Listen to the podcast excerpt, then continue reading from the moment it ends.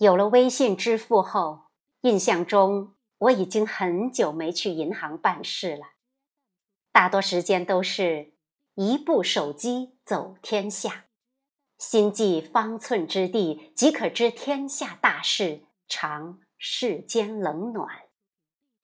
偏偏有张银行卡找不到了，挂失补办，需本人到柜台亲自走一遭。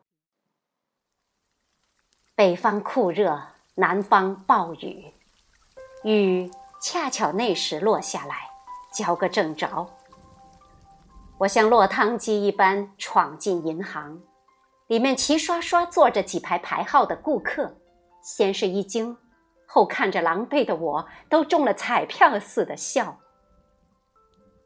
保安正在帮一位衣着光鲜的女子取号，她姿势娴熟，然后。轻轻地递上去，颇礼貌地说：“前面还有两位。”我也很快捏到了小纸片一看还要等三十几位，急赶路，心一凉，小声问保安：“大哥，刚才不是前面才两位吗？”保安看着我，答案就着眼神一起甩过来：“人家有刷贵宾卡。”我还没反应过来，大堂经理迎过来说：“王哥，你是稀客呀？办什么业务啊？”我说明来意，经理热情地说：“身份证给我复印一下，你直接到一号窗口等着办理就好了。”复印件是保安大哥送来的，他离开时，我还听他在嘟囔。早说自己是贵宾客户嘛！一张薄薄的黑卡就这样隔开了外面喧嚷的人群。为这一张薄薄的卡片，我已在这个城市苦苦奋斗了十五年。还有多少人像当年的我一样？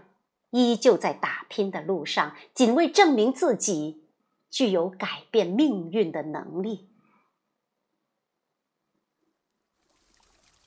雨越来越大，把天地缝合在一起。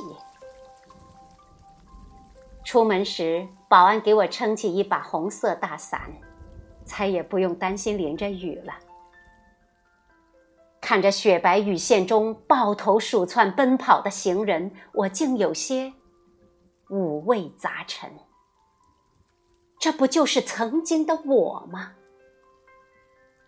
在这个叫嚣金钱至上的亲爱的国，如何能摆渡自己浮躁空虚的灵魂？记得隔壁也有两家银行的。现在一家变成了茶叶店，一家人去楼空，只有肆虐的雨水不停冲刷着，还依稀可辨的银行字样。银行业正在阵痛中变革。比起银行，更需淬炼淘洗的是人心。人心干净了，人性的光华。才能返璞归真。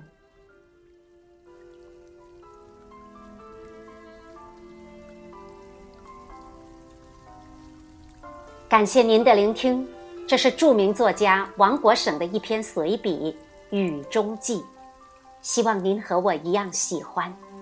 再会。